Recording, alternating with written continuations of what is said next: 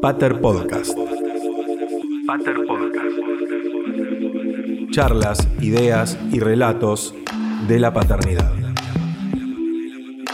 Pater Podcast. Sexo durante el embarazo. Crisis de pareja durante el embarazo. La idea divertida, pero que se puede volver tediosa, del antojo. Las personas que vienen con tu pareja, ¿no? Digo, tu familia anterior, que opinan, que dicen, que comentan, que ellos cuando fueron padres, madres, bueno.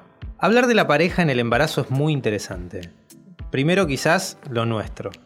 Los que creemos que, bueno, la mujer embarazada, bueno, en la gestación eh, les cambia el humor, que las hormonas, que lloran, que todas estas cosas, ¿no? Uno ya viene con ciertos estereotipos, no sé cómo decirle. ¿Quiénes creen todo eso, Alan? ¿Quiénes? sí, creen, sí, sí. Y sí, por eso, lo nuestro, digo, lo nuestro. Sí, a ver, bueno, igual aclaremos, yo ni tuve embarazos, ni tuve una pareja embarazada, así que también estoy hablando un poco de outsider acá, pero lo que puedo aportar desde una perspectiva de género, digamos, lo que venimos construyendo episodio a episodio es que todo ese imaginario alrededor de las embarazadas, ¿no? Todo esto de está, está, está difícil, está complicado, pero además, primero que dijiste que te preocupa que es el sexo, ¿no? Como cómo me acerco, eh, cómo la toco. Todo eso responde a un estereotipo de género que está bastante tipificado, ¿no? Digo, sabemos que hay dos grandes espejos para la mujer, la puta y la santa, ¿no? Así dicho de una forma muy esquemática. Eva y la Virgen María. Entonces, si a tu esposa, tu novia, tu compañera, siempre la viste como el primero de esos modelos, digo, porque la, la sexualizás, ¿no? Tu deseo erótico está puesto ahí. ¿Qué pasa cuando la ves embarazada? ¿Qué hay? ¿Qué, qué pasó? ¿No? Esa, no, te, no, no, no, no hay como una especie de aura como de santidad y de pureza. Onda, ya no es tu pareja o ya no es tu novia, ya no es tu mujer, sino que ahora es la madre de tus hijos. Uf. Hay como una cosa mmm, hasta medio como aniñada, medio naif, ¿no? Como que esa mujer ahora es mujer madre, entonces ya hay que conectarla más con ese lazo materno que con el que la unía eh, a vos.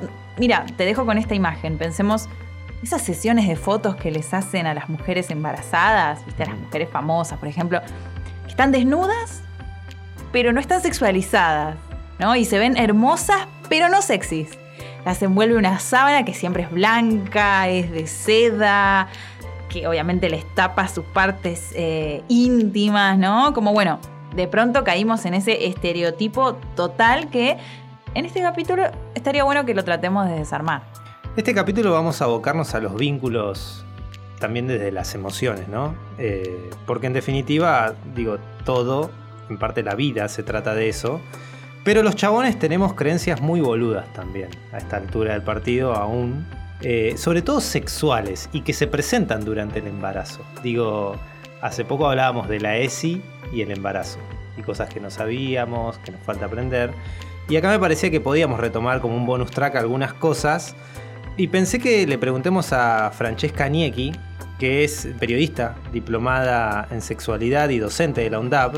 Eh, pueden seguirla en arroba alas para tu sexualidad. Que le preguntemos, por ejemplo, ¿qué le diría ella a los chabones que piensan que durante el embarazo la mujer pierde el deseo sexual? El deseo sexual pasa por etapas. No es que hay una persona que toda la vida vaya a ser tener el deseo sexual alto y otras bajas, sino que puede haber etapas de la vida de la persona en las que tenga la, el deseo más alto o el deseo más bajo.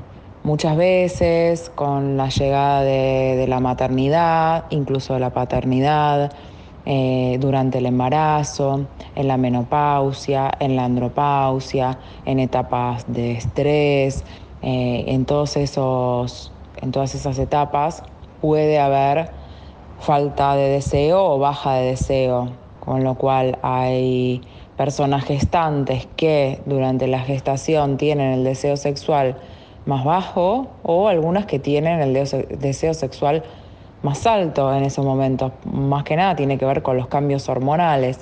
En lo que va a la parte física. Y en la parte psicológica hay veces que sí, que puede ser que la, tanto la persona gestante como eh, la persona que está acompañando estén estresados, preocupados o, lo que fuera y en, en eso también influye en la parte psicológica la baja del deseo. Hay otra, no sé si sabías, que es que eh, muchos padres o futuros padres no quieren mantener relaciones sexuales porque eh, creen que con, el, con su miembro le pueden hacer daño al bebé. Ah, mira vos. suena gracioso. poder! Suena gracioso, pero. Pero puede ser un miedo válido igual. Claro, o sea, es un miedo válido. Tomémoslo, por favor, como un miedo válido. No es que uno crea que es superdotado, los padres creen que son superdotados de algo, sino que no saben, no saben. A ver qué dice Francesca de esto no es posible hacerle daño al bebé con la creencia esta de que en el encuentro sexual, pura y exclusivamente de penetración, en el que el miedo o la creencia popular está en que el pene podría llegar a tocar al bebé, eso tiene que ver con una creencia eh, que no tiene fundamentos, porque nosotros, las personas que tenemos vulva vagina, tenemos la parte del cuello del útero, que está, tiene un tope y no podría pasar nunca el pene a, tocar lo que hay por dentro en el útero, por lo cual no habría inconvenientes eh, por ese lado. Si es verdad que hay embarazos de riesgo o hay momentos donde está muy cerca a lo que es el parto, en el que los médicos, el médico mismo recomienda no tener relaciones eh, por penetración, pero claro está que mm, la realidad es que frecuentemente se piensa que la única forma de tener encuentros sexuales es a través de la penetración, sin pensar en que hay muchas otras cosas que se pueden realizar más externas y aprovechando todo el cuerpo que es todo erógeno y no solamente los genitales. Algo que nunca me voy a olvidar eh, y que me dijo una vez la partera en el curso de preparto antes de que nazca Lucio, es que el sexo en el tercer trimestre también es bueno. Muchas veces, como la panza ya está tan grande, uno dice esto, ¿no? También de lo impoluto, de no, que no quiero tocar, que por las dudas. Bueno, me decía que, y ahí lo aprendí, que no, todo lo contrario. O sea, obviamente que si es eh, un embarazo donde está saliendo todo bien, que es, un, es muy bueno mantener relaciones sexuales como un método antiestrés y que tranqui, que, los orgasmos no van a desencadenar en el nacimiento, no van a eh, generar contracciones. Eh, obviamente todo esto que, estoy diciendo siempre, si estás escuchando, consultalo vos con el obstetra. Digo, acompañá al obstetra, a la persona gestante y habla, consultá, preguntá. No está mal poder consultar también. Pero bueno, eh, decía al principio que también lo importante es, más allá de los estereotipos, hablar de los vínculos humanos, ¿no? De qué pasa también, cómo juegan estos estereotipos, también eh, que tenemos los varones a la hora de vincularnos con, esta persona gestante, otras maneras de acompañar, que en el mejor de los casos es nuestra pareja, pero puede ser también nuestra expareja, digo, pasan un montón de cosas en la vida eh, que hacen que haya que tener en cuenta los vínculos también humanos. No todo es sexo, podemos decir. Sí, exactamente, no todo es sexo. Hay que revisar eh, o, está bueno pensar en todo lo que tiene que ver con ese lazo sexo-afectivo o como decías vos, quizás solo afectivo, quizás lo que construiste con la persona que va a dar a luz a ese sercito no es necesariamente un vínculo sexual o no lo es ahora y está bueno pensarlo. Bueno, vamos a hablar de las parejas, sobre todo durante el embarazo, con Fernanda Kluger, que es psicóloga especializada en psicología perinatal. Es decir, Fernanda acompañó y acompaña a muchas madres gestantes, o sea, muchas mujeres gestantes. Y también, bueno, me parecía interesante hablar con ella no solamente por su formación, sino también porque trabajó en espacios perinatales en hospitales públicos, donde también se ven otras realidades. Y para hablar sobre todo de lo que nos falta a los varones comprender para ser una mejor compañía durante el embarazo. Mi nombre es Fernanda Kluger, yo soy psicóloga perinatal. Antes de ser psicóloga fui docente de inicial, luego fui psicóloga y decidí especializarme en, en la perinatalidad también soy mamá. Creo que una cosa tiene vínculo con la otra en el sentido de por qué elegí eh, la psicología perinatal y actualmente trabajo tanto en clínica perinatal como en clínica de, adultos y también trabajo eh, como psicóloga en dos espacios educativos, ambos en primera infancia. Pensaba un poco en partir de la idea de la pareja y el embarazo, ¿no? Esta cuestión de que somos dos y vamos a dejar de ser dos para ser tres. En los grupos con los que trabajaste, eh, ¿cómo se juega esta idea? Me parece que, ante todo, como que está bueno para pensar estos temas, como si podríamos ponerle otro nombre, vamos a hablar de la función materna en relación a la función paterna. Por ahí esas personas, eh, sean mujeres o varones, no importa, estrenan esa función materna y paterna a partir de que, eh, bueno, van a, hacer, van a tener un hijo o una hija. Eh, entonces, son funciones, no son personas. Por lo tanto, pueden ir entremezcladas eh, bueno, y después otra cosa que quería decir, que esta época tiene unos atravesamientos económicos, políticos, eh, históricos, y bueno, principalmente eso, ¿no? Como si la miramos tiene mucho atravesamiento, eh, creo que principalmente, digo, todo lo que nos hace ser la época de hoy, con las preguntas que tenemos hoy, qué es que produce estas subjetividades también y que ocurren estas cosas. Entonces que la función materna y la función paterna son, se les pide distintas cosas que por ahí le pasaba a una generación anterior. ¿no? Entonces sí, esto que vos me preguntás es como que, bueno, antes la función materna y la función paterna, eh, la función materna era la que iba a vivir el cambio más grande y la función paterna, bueno, seguía como siendo proveedor y mucho no le cambiaba. O, si le cambiaba tampoco se contaba porque no, no había que no le tenía que cambiar, no existía esa demanda de la sociedad. Hoy en día no es así. Hoy en día en los grupos de gestantes, yo no trabajo en eso eh, eh, ya en este momento, pero sí acompaño a muchas familias en la crianza. Es, es lo más frecuente que si hay dos, vayan dos eh, y que se impliquen. Y ahí, bueno, hay que buscar el lugar y hay otros asuntos que son los asuntos de, bueno, función materna y función paterna que también pueden, eh, nada, quién la cumple, cómo la cumple, la estás cumpliendo no la estás cumpliendo, como que, bueno, es otra cosa de lo que son esas dos personas en pareja. Es como que hay algo que se suma. Y que muchas veces también ocurre, digo, y esto también es una, una posibilidad que nos da la época, que si esa pareja amorosa, ponerle, decide terminarse, que también es una novedad con respecto a otras eh, épocas donde no se podía uno decir, ay, listo, nos divorciemos, y que ahora sí se puede separarse, igual la función materna y la función paterna se deben seguir ejerciendo juntos, ¿no? De alguna manera, aunque sea cada uno armando otra casa, otra historia y no compartiendo todo lo otro, pero eso no se deja de compartir. A partir de que nace un niño, bueno, con ese niño no es un sujeto de derecho, ¿no? El niño necesita tanto función materna como función paterna. Me sirve esto que decís porque uno de los temas que se me jugaba cuando iba a ser papá era que, bueno, esta idea de voy a estar unido a la otra persona para toda la vida, ¿no? Porque un hijo te une para toda la vida. ¿Suena a dramático o suena como a muy complejo? ¿Vos qué pensás de esta idea? No, yo creo, y te lo contesto más, más allá de lo que pienso yo, lo que veo es que vos, sí, es verdad, que esa persona con la que tenés un hijo de alguna manera pasa a ser eh, alguien que no se va de tu vida como si vos tuvieras otra pareja y en un momento decidís no tenerla más, podés no verla más. O sí, pero digo, es una decisión. A partir de que vos tenés un hijo, a mí me parece que existe una responsabilidad por el hijo de que la función materna y la función paterna se sigan cumpliendo a veces es muy difícil porque tal vez por algo las personas deciden separarse y piensan distinto o no, no coinciden lo mismo en la crianza o piensan... Y bueno, y un hijo es muy importante, entonces como que hay, hay que ponerse de acuerdo. Hay que ponerse de acuerdo sin separarse, bueno, separándose a veces más, pero que esas funciones materna y paterna, que te repito, se mezclan, tal vez vos algunas veces cumplís la función materna para tu hijo y, y tu compañera, o sea, pero que los dos están llamados a, a esa parte durante toda la vida. Eh, sí.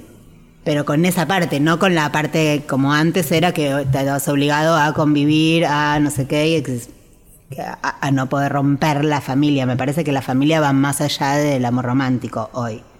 Pensando también en los derechos de las infancias, creo. Que creo que es un poco novedoso de nuestra época. creo que si bien estamos avanzando, eh, los varones todavía necesitamos que nos expliquen cosas. Y en la gestación, digamos que a los varones eh, se nos presentan ciertas situaciones que ya, ya las imaginábamos por cuestiones culturales, ¿no? Digo, no sé, sabemos que va a haber que atender eh, un antojo, ¿no? Esta idea de los antojos eh, o los cambios de ánimo. ¿Para vos qué cosas estaría, estarían buenas que, que los chabones sepamos que se juegan en las personas gestantes. Digo, porque uno se queda con, bueno, no, tuvo un antojo, pero digo, en realidad, para complejizarlo un poco más a todo esto, ¿no? Eh, ¿Qué cosas están jugando en la persona que gesta? No sé, capaz es una pregunta muy amplia. ¿eh? Me encanta la pregunta porque, y también digo, te lo dije hace un ratito, digo, que exista este podcast, que vos estés acá haciéndote estas preguntas, habla de unas nuevas subjetividades actuales que, que están pisando esto y que es muy importante para, para, los niños y es muy importante para las mujeres. Digo, esto no es lo que ocurre siempre. Eh, no, no es lo que ocurre siempre. Y entonces por ahí yo creo que tu pregunta, si la voy a trasladar como por ahí a mi mundo más de psicóloga, sería, bueno, ¿qué es la función paterna? ¿Cómo cambia? ¿Cómo es cuando está embarazada? ¿Qué, qué tiene que hacer? Em, podemos empezar por ahí como rápidamente, ¿no? Pero como que la función materna, eh, tanto en la gestación y en el primer tiempo, lo que hace es transformar, entre muchísimas cosas, ¿no? Transformar la insatisfacción en satisfacción del bebé, ¿no? Entonces el bebé tiene hambre, se lo alimenta, tiene frío, se lo cambia, tiene, tiene necesidad de dormir, se lo ayuda a dormir, o sea, como que todo el tiempo, viste, que es como que es un momento muy, muy de la, demanda es gigante y la entrega también, y en ese momento lo es así porque tiene que ser así. Entonces, la pregunta ahí por la función paterna es sostener para que eso pueda pasar de la mejor forma posible, ¿no? O sea, muchas veces puede ser cumpliendo función materna y diciendo, no, déjalo, duermo yo, pero sí sabiendo que es en ese momento, porque biológicamente fue la persona que dio a luz. Eh, digo, vamos a, no hablemos de géneros, digo, hablemos de personas, la que dio a luz, que va probablemente a amamantar y si no a, o a, alimentar y, esta parte, digo, es bueno poder sostener y dar las condiciones para que eso pueda ocurrir de la mejor forma posible.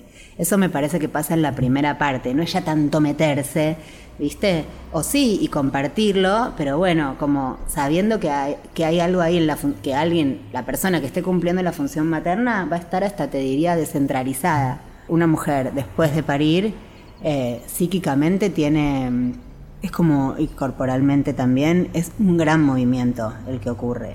Y yo no sé si, cómo fue en tu experiencia, pero realmente encontrarse, más, más, allá que el embarazo, los libros, la gente, todo lo que uno pueda ir escuchando, hay un momento donde nace un bebé muy chiquitito. Ese bebé muy chiquitito, el texto es, si este bebé no tiene todas sus necesidades satisfechas, se muere. Y la que lo tiene que hacer sos vos. Eso ya sé que hay un bebé lo cría una colectividad ¿eh? y una comunidad. Pero hay algo en ese momento que ocurre. Entonces, tiene que salir bien la lactancia, la gente viene, habla, el cuerpo duele. Son muchas preguntas. De repente, tus necesidades, inclusive las fisiológicas, como decir, eh, quiero ir al baño, quedan en segundo lugar. Entonces, bueno, hay algo que, ocurre psíquicamente que, que necesita que te sostengan para que eso pase. Winnicott, que es un autor que a mí me encanta, la llama preocupación maternal primaria y dice que es una locura en la que la mujer tiene que entrar para poder satisfacer esta cosa de supervivencia y, transformar todo el tiempo el placer en displacer, pero después tiene que salir. Y el contexto hace mucho, ¿no? Para eso. Si la gente viene y dice, no, vos, dámelo, no sé, o, viste, o sea, escuché, ¿qué necesita? ¿Cómo te, o sea, viste, te ayudo? Capaz que te dice, tenelo, dormilo, porque yo ahora necesito. Y si no, capaz es quédate acá, ayúdame, que esté la comida, quiero o no quiero tal visita. Eh, como el contexto que esté ayudando para que eso ocurra, para que la mujer pueda volverse de alguna manera loca, como dice Winnicott, y pueda después no. Eso lo, lo, lo da el contexto. Y bueno, ya sabemos que también muchas veces el contexto no es favorable en general, porque cuando nace un bebé a toda la familia se le despiertan y siempre a mí me dan ganas de decir, banquen un ratito para sus deseos personales, ya van a ser posibles. Ahora dejemos que esta diada se conozca, se están viendo, también el papá, eh, digo, o el tercero, Pero mm, hay algo ahí que tiene que ocurrir y que a mí me da la sensación que en ese momento, y también ahí por ahí es como una opinión, o, lo veo más como, si por ahí me vuelve más también mi experiencia. Yo trabajé bastante en neo y en, en maternidad, y lo que vi es eso, sostengamos para que ocurra. Un día me contaste que ibas a ser padre. Estábamos en un bar hablando del laburo de siempre, hasta que sonreíste y dijiste, te tengo que contar algo. Te miré y pensé que habías conseguido un trabajo nuevo, uno de esos con los que fantaseábamos tanto, y dije por dentro, sí, pibe, lo lograste, pero algo detuvo mi euforia mental. Vos te reís fuerte, y sin embargo, ahí sentado frente a la ventana con las luces de Navidad, apretabas los labios como queriendo contener algo. Era la sonrisa de quien guarda un secreto con forma de tesoro. Me dijiste, Caro está embarazada. Shock. Ojos como esas flores que solo se abren con el sol. Silencio. Dos parpadeos para confirmar tus palabras y un sí, boluda, voy a ser papá. Entonces, abriste las compuertas y soltaste la carcajada. Yo creo que te abracé fuerte para contener tanto desborde, tuyo, mío. Se me escapó un grito.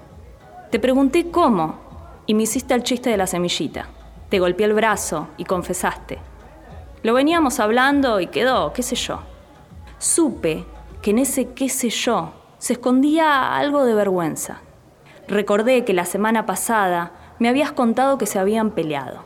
Estabas dolido, pero no quebrado. No había fisuras en esa copa que cuidabas con la fragilidad que requiere cualquier cristal precioso.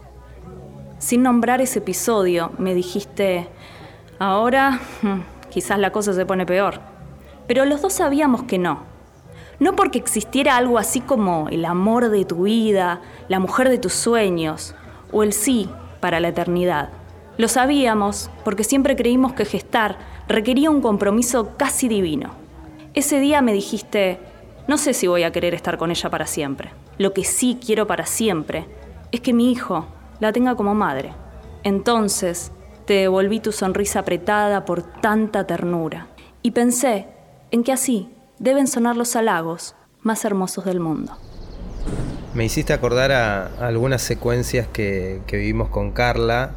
Eh, más o menos en el segundo mes de embarazo, ella estaba eh, muy angustiada, eh, tenía miedo de que algo de su laburo le implique un riesgo en el embarazo. Y la obstetra, cuando ella se lo contó, la obstetra la, trató muy mal, ¿viste? Le dijo que no estaba enferma y que como que no iba a entrar en el juego de las licencias por embarazo. Y yo la verdad, eh, ¿viste? En ese momento no pude intervenir. Como también me costaba intervenir cuando, por ejemplo, Carla me pedía que no se sentía bien, que no quería ver a nadie y había un montón de gente que quería venir de visitas y eso, bueno, obviamente me generaba molestias con mi familia o con mi vieja, por ejemplo. Y la verdad yo no sabía cómo lidiar con todo eso, ¿viste? Eh, sé que los chabones no somos las víctimas de todo este escenario, pero ¿qué tendríamos que saber como para poder lidiar con todo eso? Tengo dos cosas para decir. Con respecto a la obstetra y a eso, ahí me parece que no puede quedar en la decisión de una obstetra que te toca una más empática, una menos. Eso debería ser, eso es porque a veces falta salud mental, ¿viste? En, eh, como política pública de la gestación. O sea, una mamá que tiene miedo del trabajo que va, no lo va a venir a evaluar eh, otra persona. Si la mamá tiene miedo, tiene miedo. Porque capaz que si esa obstetra estaba sentada con un profesional de la salud mental al lado, se hacía otra cosa. Entonces quedó en lo que le parecía a ella, digamos, que a ella le pareció que el embarazo no era enfermedad y con esa cosa tan binaria y reduccionista, listo, chao. ¿Entendés? me parece que se pueden abrir mil cosas ahí y bueno, pero como, listo, políticamente, y es algo por lo que seguimos pidiendo, digamos, y militando que la salud mental esté en la gestación. Eh, y lo mismo en el momento de la llegada de un bebé. Em, a mí me parece que sí en ese momento la mujer tiene que ser protagonista y de poder elegir. Obviamente soy la abuela que, algún día se va a quedar afuera y, creo que ahí es como... Em, lo mismo, si todos supiéramos qué es el puerperio, qué siente la mamá, esta preocupación maternal primaria estuviera más extendida, se podrían armar dispositivos para permitirle a ella que, pueda vivir. Porque por otro lado también hay, por ejemplo, algunas, no sé, hay unas clínicas que entonces la mamá, el, papá y el bebé tienen que estar 14 días aislados. Capaz no quieren, ¿no? Digamos, como si fuera que es el momento de conocerse. Pero sí me parece que hay que respetar este momento de la mamá tan descentralizado, si querés, o que tiene algo como que, que si fuera que se desestructura un poquito, que no pasa en muchos otros momentos de la vida, para poder estructurarse. Si todos habláramos de esto y supiéramos, y, fueran, porque vos no lo conocías, yo te lo digo acá, y es un concepto súper... Eh, entonces, de alguna manera se puede acomodar la familia para darle lugar a eso. Que en algún punto, si querés, eh, sí es un capricho o un deseo, ¿no? Parecido al antojo, solamente que bueno, a vos te toca ahí, como sí, como función paterna, también por ahí decirle a tu mamá, ya va a haber un momento para, ¿no? Digo, como que la circulación de afecto no es que se para y es, sáquenme a toda la gente de acá, bueno, solamente es una cuestión de tiempos. Y cuesta mucho a la familia, ¿viste? Cuesta un montón eh, en general. Y después a veces las mujeres, que esto me toca escuchar a mí, las que no lo pudieron escuchar o para que nadie se enoje, que vengan y no sé qué, lo viven con angustia.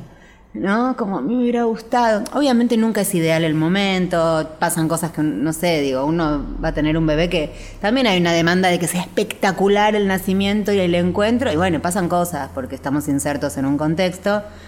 Pero bueno, dentro de lo que se puede controlar, digo, si, si estuviera más extendido esto de que qué necesita una mujer en ese momento. Pero ¿por qué lo necesita? Lo necesita para poder alojar a este ser que acaba de llegar. Eh, entonces, bueno, sería menos pensado como capricho y más como un deseo, creo. Claro. Algo que remarcamos en el podcast es que hay una cuestión, viste, de, de clase social.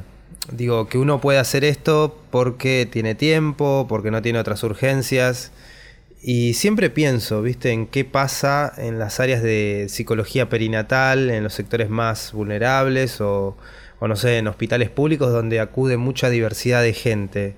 Eh, ¿Aparecen este tipo de preguntas eh, o cómo se plantean eh, estas dudas, estos temas? A mí me encanta la pregunta porque porque me parece que sí, y que también todo está atravesado por la clase, por, por, esto, por el atravesamiento histórico, político y económico. A mí me tocó cuando terminé como mi, fuera mi formación en perinatal, eh, estar en el hospital Mi Pueblo de Florencio Varela. Me gustó tanto, es tercer cordón Florencio Varela, eh, que me quedé un poco más de tiempo. No un montón porque bueno, creo que habré quedado tres años. Entonces, claro, sí. Eh, si bien en ese lugar la salud mental tiene un lugar gigante y hay mucha militancia porque, te repito, la idea es que la salud mental y estas preguntas se las, se las puedan, sean una política pública, entonces no dependa de... Entonces, para que sea una política pública tienen que estar formados todos los profesionales. Bueno, entonces, en ese momento las personas que estaban ahí lo que querían era que haya una alta, ¿no? Psicológica, además de la alta médica. ¿Por qué había mucha mortandad infantil? Porque claro, en, domicilio, ¿viste? Porque muchas veces no estaban dadas las condiciones, bueno, eh, habían muchos más embarazos adolescentes, digo, de lo que yo veo, muchas más con consumo. Lo que sí tengo para decir de ese momento es como que cambia un poco lo que se le pide a la función materna y a la función paterna. Y te doy un ejemplo, por ejemplo, un bebito o una bebita que está en neo. Entonces la mamá no viene nunca, ¿no? No viene a verlo. Entonces ahí se arma una cosa de cómo es esta sociedad que siempre le va a echar la culpa a las madres. Eh, y bueno, y un día vino y yo me acuerdo que charlé, ¿verdad? Que no venía. Y me dice, yo tengo cinco hijos. Y mm, si yo no voy a trabajar, yo trabajo de empleada doméstica, a mí no me pagan el día. Y además les tengo que a todos, o sea, yo, yo acá sé que me lo están cuidando. ¿No? Entonces por ahí era ahí como contarle, bueno, pero en el día que venís, hablar, o sea, como lo, cuando es posible, ¿no? Y por ahí ese papá, como viste que es zona rural, trabajan, muchas veces no hay papá, digo, es muy extendida la familia monomarental, eh, mucho más de lo que pensamos. Yo en el otro espacio de primera infancia que trabajo es en paternal y ocurre también, digo, no es que hace falta irse a, lo rural. Eh, que bueno, esto de las paternidades y la pregunta es para algunas personas. Ojalá que cada vez eh, sea más y hay muchos más papás. Em, y también hay dos papás y digo como que cada vez hay... Eh, pero bueno, me parece que también es una, es una militancia y que también tiene que ver con políticas públicas como las licencias, eh, que viste que son dos días, o sea, y todo, pero bueno, me parece que siempre vos la demanda, la función materna o función paterna va a depender de la situación que se esté viviendo, ¿no? Eh, obviamente siempre, por el papá no se preguntaba también muchas veces, es como, bueno, ¿y por qué no viene la mamá, no? Eh, y también un montón de, digo, de situaciones muy parecidas acá. Digo, después ahí las subjetividades, cada una es única. Pero, pero sí yo noté que, que eso, o que no tenían, por ejemplo, para la sube, para ir y venir, porque por ahí vivían kilómetros adentro, entonces no podían venir al bebé. Y fíjate ahí la falta como de formación. Entonces, ¿qué decían las enfermeras? No lo levantes, porque total la mamá no viene nunca. Entonces, si vos lo levantás, y lo tenés en brazos a los bebés que por ahí ya estaban para el alta o le falta, viste que en la neo hay como distintas etapas em, y ya al final medio que están para crecer, digamos. Y, entonces si vos lo levantás, eh, después se va a acostumbrar. Eh, y bueno, la mamá viene cuando puede y que sí lo levante, porque le decían a la mamá que no lo levante, ¿entendés? Y puede venir una vez a la semana con el esfuerzo que le corresponde. Todo esto yo no es que lo decía, o sea, era más bien un pensamiento y una cosa de, claro, acá falta como explicar esto, el poquito rato que pueda estar, porque ahí es el reino de lo posible. Y esto te lo digo para todo, la paternidad es el reino de lo posible, ¿no? Entre todas las variables hacemos lo que podemos.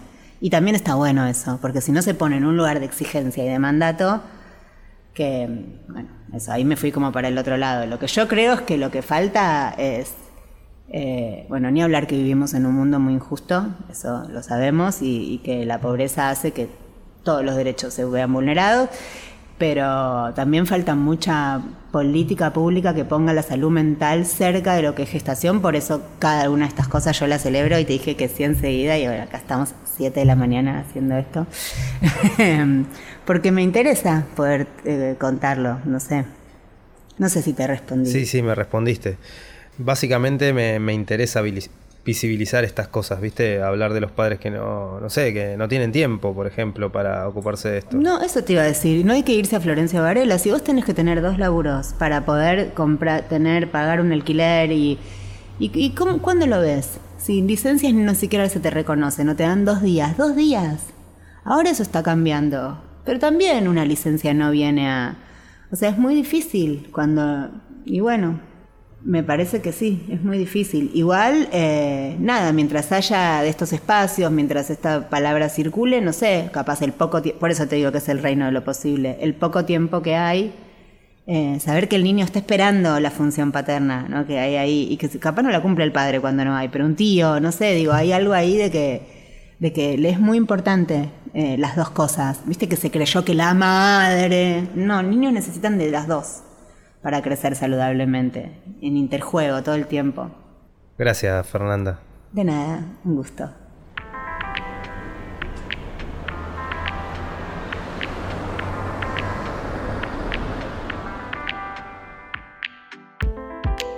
Hasta ahí, Fernanda Kluger Decía, psicóloga especializada en psicología perinatal, actualmente trabajando en clínica de adultos en forma privada y en el equipo directivo del espacio educativo de primera infancia Yolén Buenos Aires y eh, trabajó también en espacios perinatales en hospitales públicos, muy interesante para seguir pensando los vínculos humanos, en nuestro caso durante el embarazo y también muchas veces el rol que ocupamos los varones y también cómo se pueden sentir las personas gestantes, ¿no?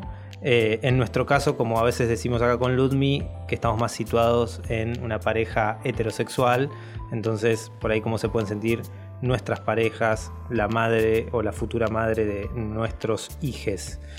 Pero todo está interconectado y en el próximo episodio la idea es hablar un poco de el estereotipo de padre, con qué padre ya venimos un poco eh, preformateados y que vimos también, por ejemplo, en la publicidad, ¿no? Sí, es un temazo y donde eh, tanto vos como yo nos podemos meter bastante porque, bueno, venimos del mundo de la comunicación y ya sabemos que esos imaginarios sobre el buen papá, así como nos la pasamos criticando el imaginario sobre la buena mamá, bueno, también hay eh, mucho para desarmar sobre paternidad y, y la imagen que está en los medios y en la publicidad. Hasta la próxima. Dale. Esto es Pater Podcast. Idea y realización Alan Benítez. Como editora de género estuvo Ludmila Fernández López. Los relatos fueron escritos y leídos por Marianela Ríos. Y yo, Pablo Ramón, grabé la presentación y los créditos. Gracias por escuchar.